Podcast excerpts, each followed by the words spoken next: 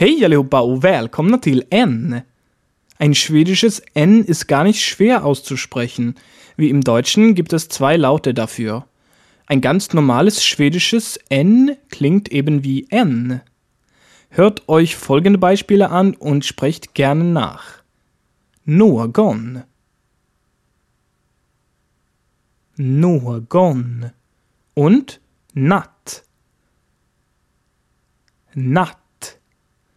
Wenn ein N allerdings vor K oder G steht, dann haben wir, wie das auch in der deutschen Sprache ist, ein N.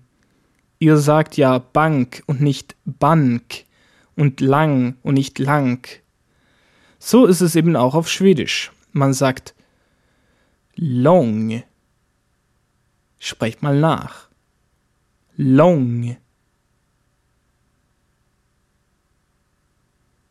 Und ein Beispiel für N vor K noch nehmen wir sjunka. Sagt sjunka.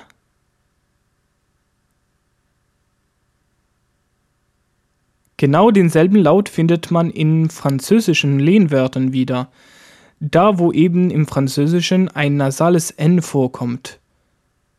Dazu noch ein Beispiel. Engagement.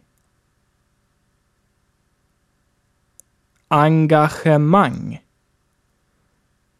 Somit sind wir auch schon wieder mit dem N fertig. Bis zum nächsten Mal, also hey do!